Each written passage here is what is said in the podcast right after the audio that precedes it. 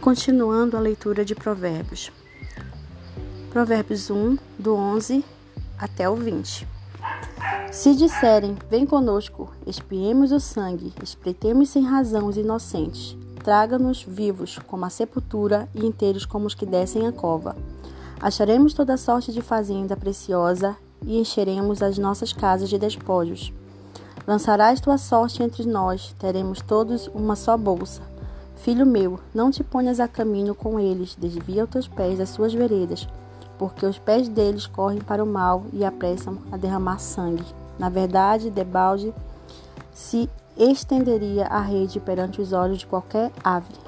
Estes arramam ciladas contra seu próprio sangue e a sua própria vida espreitam. Tais são as veredas de todo aquele que se entrega à cobiça. Ela prenderá a alma dos que a possuem. Convite à exortação da sabedoria. A suprema sabedoria, altissonamente, clama de fora pelas ruas. Levanta a sua voz.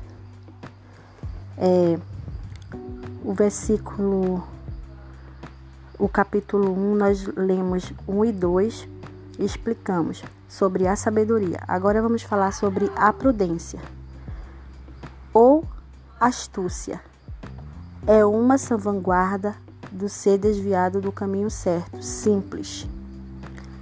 Uma designação comum em provérbios sugere uma pessoa ingênua, crédula, suscetível e boas a boas e mais influências. A prudência tem uma questão figurativa. Ela também significa em provérbios astúcia.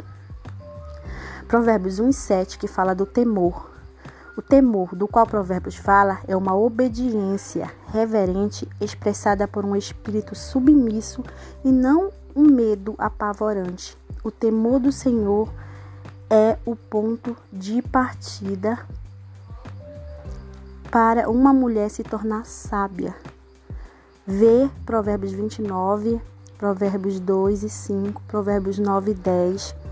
Os loucos são deficientes em temor e em termos morais e não intelectuais.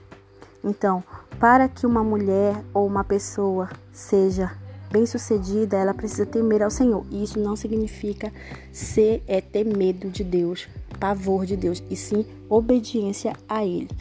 Em breve voltaremos com mais um, uma explicação sobre os versículos de Provérbios capítulo 1. Paramos no versículo 20 e explicamos o versículo do 1 ao 7.